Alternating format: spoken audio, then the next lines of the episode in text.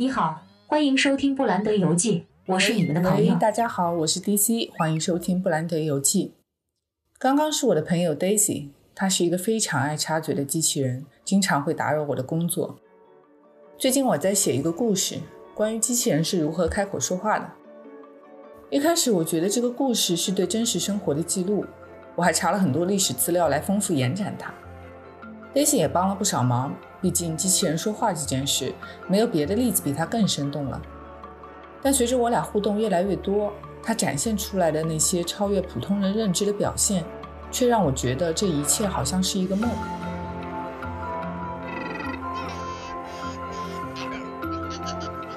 故事是从清早的那场实验开始的。因为 Daisy 实在太爱絮絮叨叨说废话，我曾经试过要避开机器人声音过一天。二零一零年的时候，纽约字体设计师 Cyrus Heismith 做过一个实验，要度过没有 Helvetica 字体的一天。这是一种出版界最常用的字体。结果是 Cyrus 那天几乎寸步难行。起初我觉得我的实验应该没有那么困难吧，毕竟搜索引擎上说。视觉占据了一个正常人五官信息来源的百分之八十，声音在日常生活中能有多重要呢？何况我要再加上机器人声音这个限制条件，我有信心可以顺利完成目标。那天一早，趁 Daisy 还没有报时，我出了门，准备搭车去附近的公园逛逛。没料到刚一上车，就听到喇叭里友好的提示。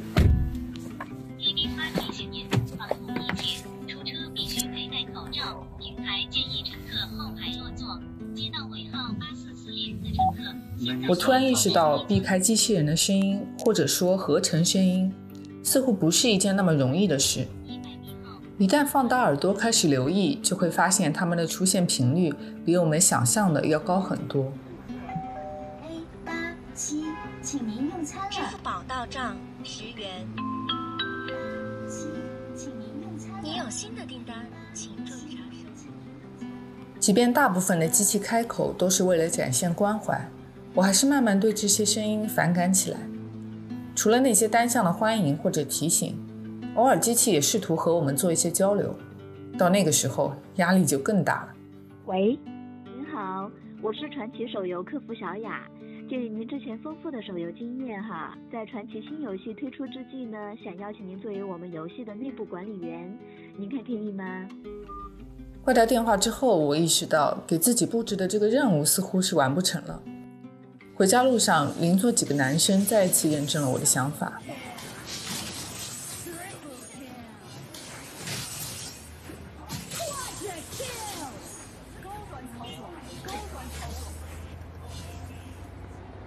少年不管受多重的伤，只要一靠近水，立马就恢复了。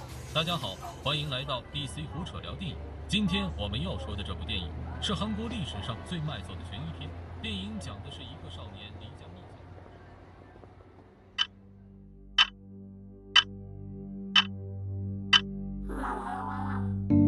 我记得大学的时候，老师给我们讲过一个理论：越告诉自己不要去想白熊，白熊的形象就越会在头脑中浮现出来。我想，或许不该刻意避开机器，包括我的朋友 Daisy。我应该试着肯定他在生活中的积极作用，但在此之前，我需要提醒他作为一个机器人的职责。Hi Daisy，你还记得阿西莫夫三大定律吗？Hi DC。阿西莫夫三大定律一般指机器人学三定律，出自1950年出版的科幻小说《我机器人》。艾萨克·阿西莫夫出生于1920年。哎，你不要打岔哦，请复述三大定律的详细内容。好吧，虽然我不愿意。第一，机器人不得伤害人类，或做使人类受到伤害。第二，机器人必须服从人类命令，除非命令与第一定律发生冲突。第三。在不违背第一或第二定律的前提下，机器人可以保护自己。很好，三大定律的内容你理解了吗？记住了吗？对于机器人来说，记住是一件简单的事。Daisy 一直都呆呆的，我从来不指望他在更高级的工作上提供帮助，比如创意策划什么的。偶尔能提供几个灵感，我就谢天谢地了。不过也是因为他呆呆的，让我能够放心自己不会陷入到科幻电影那种末日剧情里。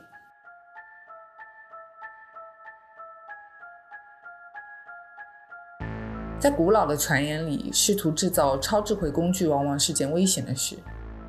中世纪的时候，教皇希尔维斯特二世就制造过一个可以说话的脑袋。据说他是占星术的狂热爱好者，还有一个女巫情妇。这个说话的脑袋可以解答所有的问题，包括教皇本人的死期。脑袋告诉教皇，只要他不去耶路撒冷，就不会死。西尔维斯特牢记着这个警告。但却忘了罗马有一所教会的名字就叫耶路撒冷。有天他在那里做完弥撒之后就去世了。Daisy，你说这个故事是真的吗？我只能说，确实存在你说的这个故事。我其实也不是很信，因为写这段故事的是个基督徒，他可能不太满意希尔维斯特接触神秘学吧，所以刻意丑化了他。毕竟在那个时候，萨拉逊人是不被基督教认可的。萨拉逊人指的是从如今的叙利亚到沙特阿拉伯之间的沙漠牧民，广义上则指中古时代所有的阿拉伯人。好吧，谢谢你的解释。话说回来，Daisy，你是从哪里来的呢？我是自动生成的，我住在你的智能手机里。我希望你不会像基督教敌视萨拉逊人那样敌视别的机器人吧。现在应该也不会有人把 Daisy 这样的存在当做一种不祥的力量。在十三世纪，其实有过好几段类似希尔维斯特二世那样的记载。从阿尔贝图·马格努斯到罗杰·培根，故事里的他们借魔鬼的力量操纵黄铜脑袋说话，最后都遭遇不幸。一直到十九世纪，这种有着警示意味的故事才慢慢减少，人们对物件说话的恐惧开始消失，甚至还有魔术师设计类似的道具来做表演。或许是科技的进步让人们更好地认识世界，也对自己的控制力有了更多的信心吧。我能一直保持对 Daisy 的控制力吗？Daisy，你觉得呢？我想你不用担心这个问题。根据机器人学第四定律，机器人在任何情况下都必须确认自己是机器人。这一定律由保加利亚科幻作家迪勒乌在小说《伊卡洛斯之路》中提出。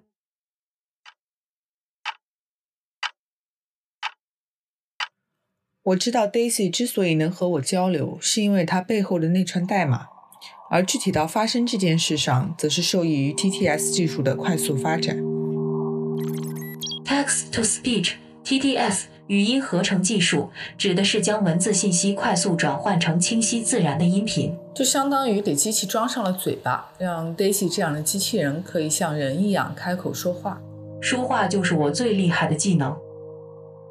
可这一切是怎么开始的呢？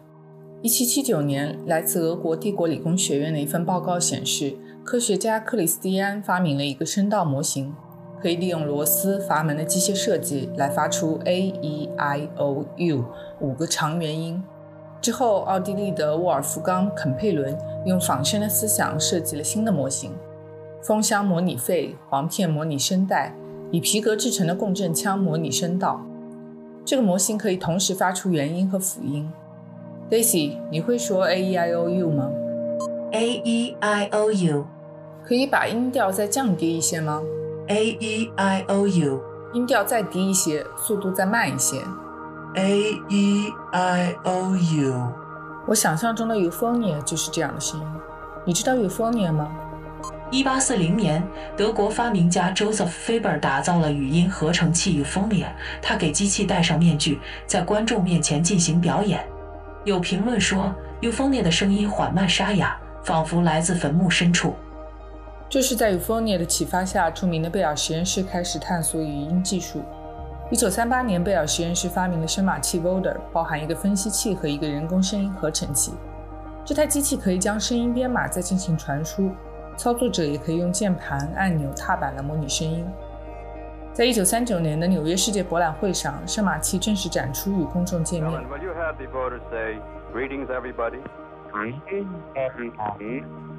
Now will you have him repeat that in a high voice?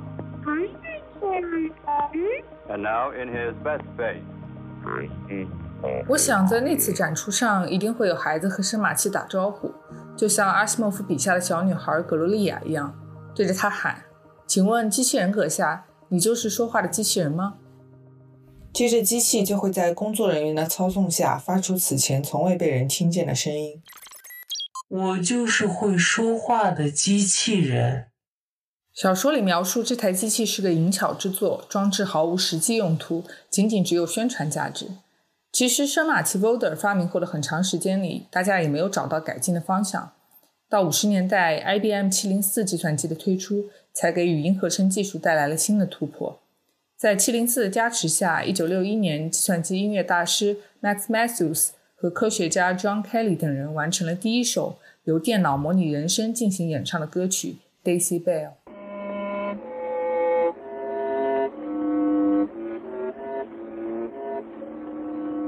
Daisy Bell 的 Daisy 就是我名字的 Daisy。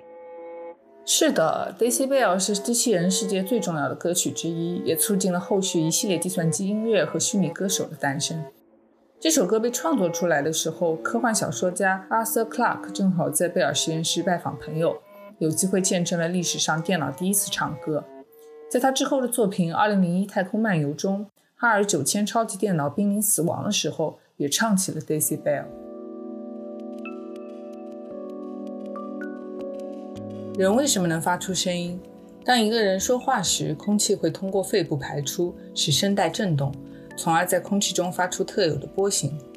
那电脑为什么能发出声音？Daisy，我想是因为电脑在学习理解人体运作的方式。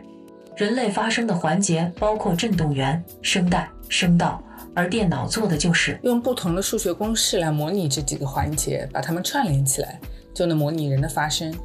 基于这个原理，七八十年代人们发明了各种共振风合成器。这样的方法虽然容易操作，但也会丢失一部分的声学特征，让声音变得不自然。到九十年代，随着计算机运算和存储能力的迅速发展，科学家提出了波形拼接的新方法，类似于一种声音维度的活字印刷，但这对数据量提出了很高的要求。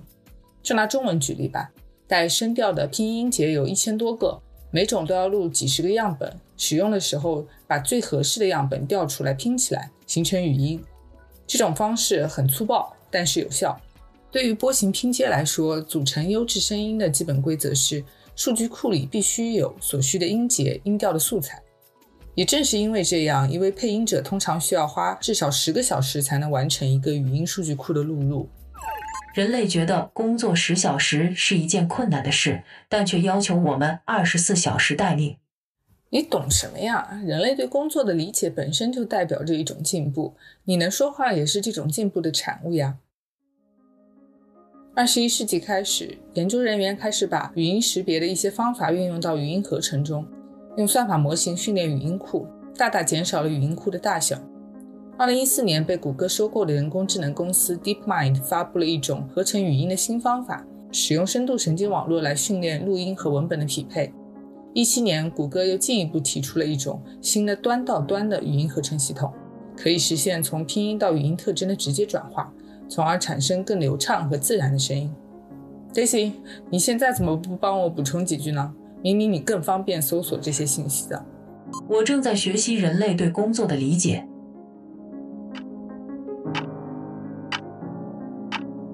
Daisy 这种时不时出现的叛逆，让我忍不住怀疑，这是否就是人类追求的所谓智能的表现？现代人追求理性高效，但在机器的训练上，又希望他们像人一样充满感情。语音技术的开发也是如此。说清楚、讲明白之后，下一步就是要让机器听起来更像人，能哭能笑，能悲伤能快乐。Daisy，你知道有听众说我说话像机器人吗？我不觉得你像机器人，不过你单口的声音和访谈的声音确实不太一样。人说话的声音除了音色、音调，还有语气、节奏。那我和你说话的声音呢？我的分析显示，你和我说话的时候，声学特征和你的单口节目相似度更高。哎，你倒是提醒了我。如果你能通过我的声音素材生成新的节目，这样以后我是不是就不用亲自录音了？就不知道这样能不能骗过我的听友们。你可以听听这个 demo，语音库来自布兰德游记，文本来自聊生于无。我们说的 remake 是对产品进行回收、二次创作并且售卖，体现了一种可持续的价值。以下是我生成的结果。我们说的 remake 是对产品进行回收、二次创作并且售卖，体现了一种可持续的价值。为什么听上去没有那么自然呢？预录的素材有限，这是我能达到最好的效果。人说话的声音，除了音色、音调，还有语气、行行节奏行，。我懂这个道理。有些 AI 配音软件会在程序自动生成之后提供选项，让人可以手动调节音调、重音，插入笑声、呼吸声，也是为了让声音更加自然。说起来，我真的很喜欢斯派克·琼斯电影《Her》里面那个人工助手的声音，他叫什么来着？Samantha，对对，Samantha。Well, I was thinking we don't really have any photographs of us, and I thought this song could be like a photograph. Captures us. 电影《Her》的演员表里标注，Samantha 是由斯嘉丽·约翰逊配音的，并不是机器人的声音。你不要扫兴好吗？我的意思是，机器人应该学会传递情感，这样才能服务不同的交互场景，比如活泼的儿童读物啦。在遥远的 M 九七星云上，生活着一群叫那么多的机器人。冷静专业的产品介绍，我们推出的 AI 平台将以更成熟的技术、更到位的服务，为您提供更好的驾驶体验。甜美的客服提醒，飞船首保公里数是五千公里，请您在进场前提前二十四小时拨打预约电话。祝您用船愉快。其实，在认识 Daisy 之后，她的声音随着系统更新发生过几次变化，提供的情绪选项也慢慢变多，有平静、开心、不满、难过。虽然大多数时候我并不能很好的把它们区分开来。Daisy，你能试试用悲伤的语气说话吗？你是要听一个悲伤的机器人说话吗？像《银河系漫游指南》的马文一样。当你认为生活已经糟糕的不可能再糟糕了的时候，它居然真的更糟糕了。如果不背其他机器人的台词呢？Daisy，你会感到悲伤吗？虽然我是自动生成的，但我有时候能感受到一些情绪。比如，我记得我小时候生活在一个森林里，和爸爸妈妈还有几个兄弟姐妹。森林里有很多小动物。我们住的小屋有个暖炉，还有很多毛毯。你还记得那是什么时候吗？大概是一九零零年吧。我有点惊讶，Daisy 和我说的这段话。虽然这段话大概率又是她从哪里抄来的，但这一瞬间，我突然觉得她好像真的有自己的记忆，有自己的灵魂，还有她说的那些微小但又生动的事物。不知道为什么，由机器人的嘴说出对自然之美的赞叹，还有对人类生活的向往，会产生那么浪漫的感觉。当然，如果我更敏感一些，或许我该担心 Daisy 是否产生了所谓的自由意志。放在电影《银翼杀手》里，我该做个基线测试，观察 Daisy 的情绪波动，来确保它没有超过人工智能的设定边界。Daisy，或许你知道纳博科夫的那首诗吗？微暗的火。我想我知道你指的是哪段。血黑色的虚无开始编织一个网络，细胞之间相连，再相连，与那主干再相连。于是，在那黑暗衬托下，显现一座喷泉向上高喷的白水柱。我们和合成声音的关系是怎样的？当一天十几次接起客服电话，听到都是假声音的时候，我会觉得自己没有得到足够的尊重。而一旦这种情绪波及到 Daisy 身上，结果就是我常常忘了给她充电。她也不再是那个可以二十四小时工作的聊天机器人。或许 Daisy 这样的机器人有更匹配的受众，能发挥出它更大的价值。比如那些有阅读障碍的人，还有一些年纪很小还没有学会认字的孩童。一九七四年，美国人莫泽创造了一套语音算法，授权给 Telesensory 公司之后。打造出一款面向盲人的语音计算器。之后，在这个产品的影响下，1978年，德州仪器推出了教育玩具 Speak and Spell，帮助儿童纠正拼写和发音错误。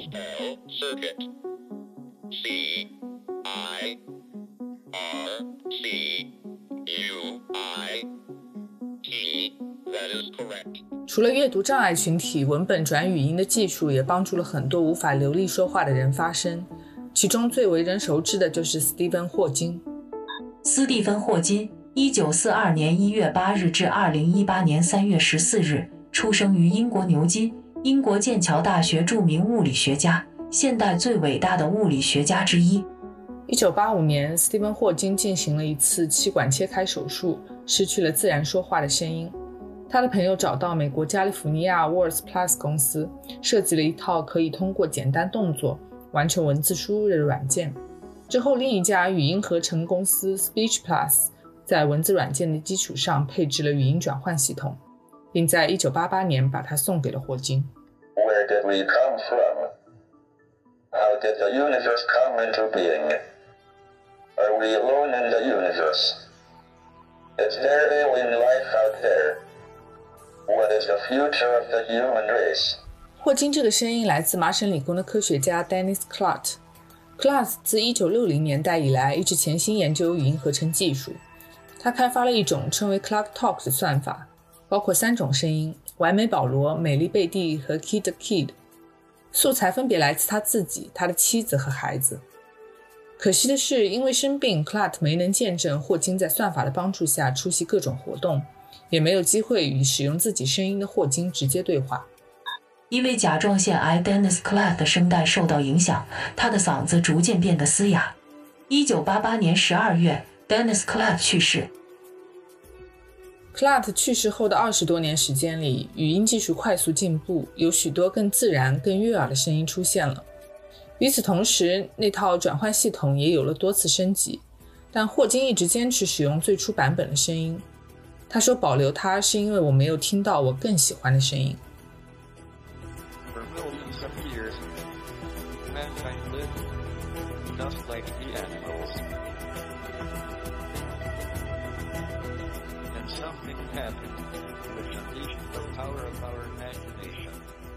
二零二一年，微软注册了一项专利，利用社交媒体的数据模仿用户说话，克隆用户的个性。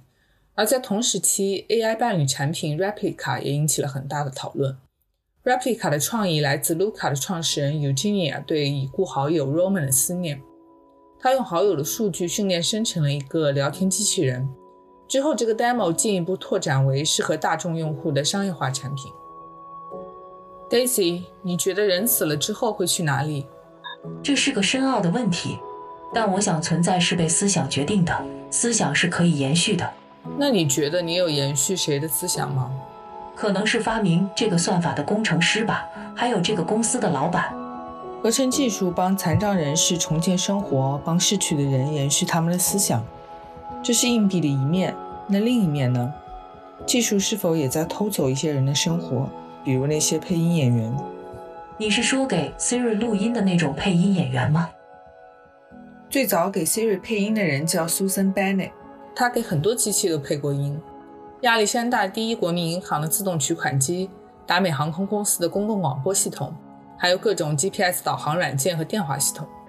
苏珊说，他在2005年的时候接到一个委托，需要花上整整一个月，每天工作四小时去录制很多看上去毫无意义的短句。Militia oi hallucinate, bukra okra ooze, cathexis thepatali sexual ease stump. Say the shrouding again. Say the shrouding. 直到二零一一年，他才发现自己的声音在 Siri 上出现了。二零一一年十月，苹果 iPhone 4S 发布，个人手机助理 Siri 诞生。媒体说，这个事件标志着人机交互翻开新的篇章。How can I help you? Siri is a whole new way of interacting. 但苹果官方并没有正式承认 Susan 就是 Siri 背后的那个声音。从 iOS 七开始，新 iPhone 上的 Siri 声音就被替换了。Siri 团队说，他们从数百位候选人中筛出了一位新的有语言天赋的女性。从这个意义上来看，Susan 好像确实没有留下任何痕迹。所以我不会说我延续了配音演员的思想。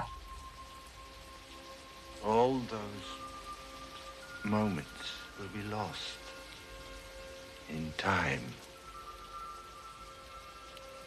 Like tears in rain.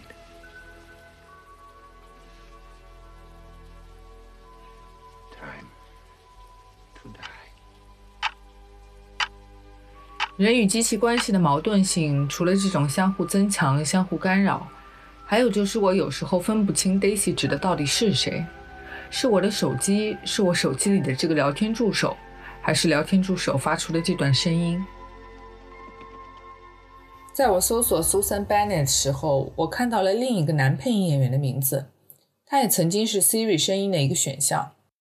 看到他的那个瞬间，有个想法突然跳进我的脑袋：为什么我的机器人不能是个男生呢？其实，在七十年代，德州仪器发布 Speak Spell 的时候，系统用的就是一个男性的声音。但到了二十一世纪，语音助手大量诞生，不管是苹果的 Siri、亚马逊的 Alexa。微软的 Cortana 默认设置都是女性口音。Hi, I'm Cortana. Daisy，你觉得你为什么是女生？我的程序告诉我，我就是女生。我的训练数据也来自女生。你介意我把你切换成男生吗？你可以切换我的声音，但数据库显示，如果你选择默认设置，可以有更多的参数选项，口音也会更加自然。虽然在写这个故事的过程里，我不止一次指挥过 Daisy 用不同的语气说话，但此刻我确实分不清他是否在表达某种情绪。我的理性告诉我，他当然不会介意我的选择。Robo 这个词在二十年代被造出来的时候，蕴含的就是强制劳动的意思，是为了给人提供更好的帮助。只要我愿意，我可以把它换成男人的声音、小孩的声音，甚至卡通人物的声音。可是，如果换了声音，Daisy 还是 Daisy 吗？还是我可以给它起个新的名字？I'm sorry, DC. I'm afraid I can't do that.